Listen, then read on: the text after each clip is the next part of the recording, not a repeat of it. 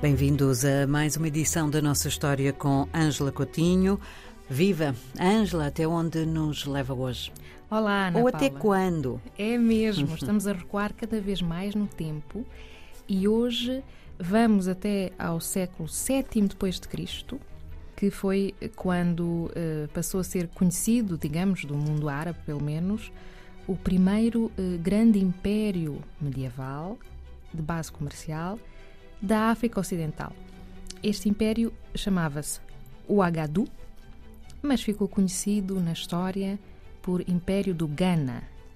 Não tem nada a ver com o Ghana. Não tem nada a ver com Gana? Não, É enganador, então. é enganador. Ghana significava rei e o império ficou conhecido eh, por este nome.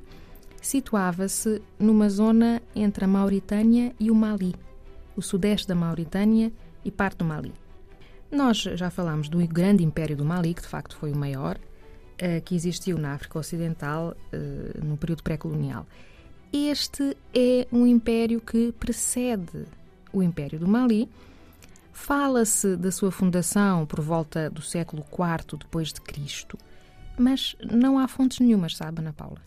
Então, quando se fala dessa data, alguns indicadores apontam para ela. Sim, as tradições orais, não é?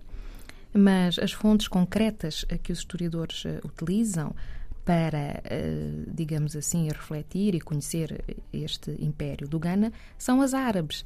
Eh, E os árabes, como se sabe, invadiram o continente africano, o norte da África, não é? No século VIII. Foi na mesma altura em que também chegaram à Península Ibérica e até ao sul de França.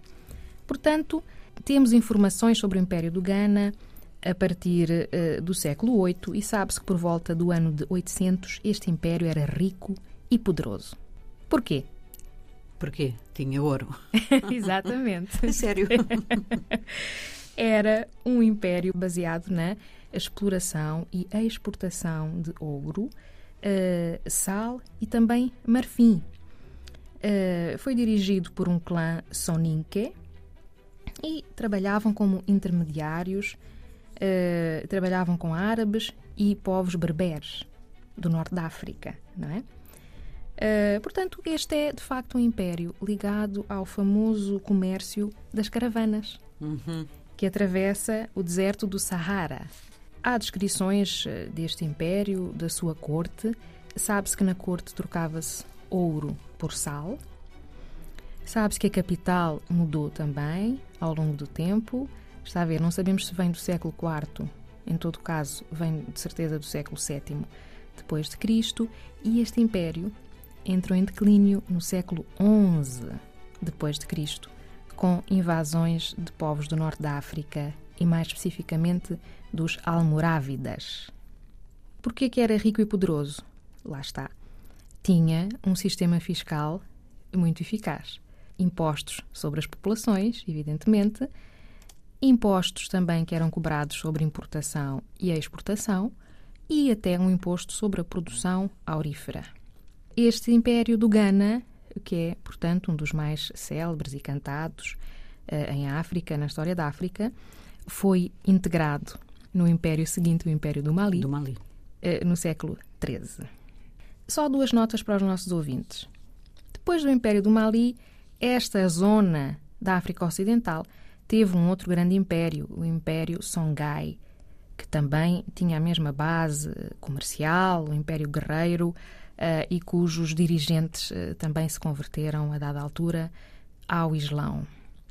O Império Songhai foi depois dominado por marroquinos, por marroquinos, eh, e o que é de interesse, eu penso, para nós refletirmos acerca da atualidade, da nossa atualidade, é termos bem presente, Ana Paula, que quando hoje eh, se fala do comércio eh, de estupefacientes, de armas e, infelizmente, nos últimos anos até de seres humanos, hum? nesta zona do Sahara, nestes países do Sahel, estamos a falar de rotas comerciais que são milenares. Esta é de facto uma zona, digamos assim, eh, marcada pelo comércio eh, de mercadorias e pelos contactos com outros continentes. Como vimos com o Império do Mali, havia contactos com o Oriente e com a Europa. O passado a um, servir-nos de moldura para tentarmos perceber melhor o presente. Exatamente, perceber. Ângela, muito obrigada. Até para a semana. Vamos ter outro império? Sim, vamos agora falar sobre outros reinos uh, pré-coloniais. Até para a semana. Até para a semana, obrigada.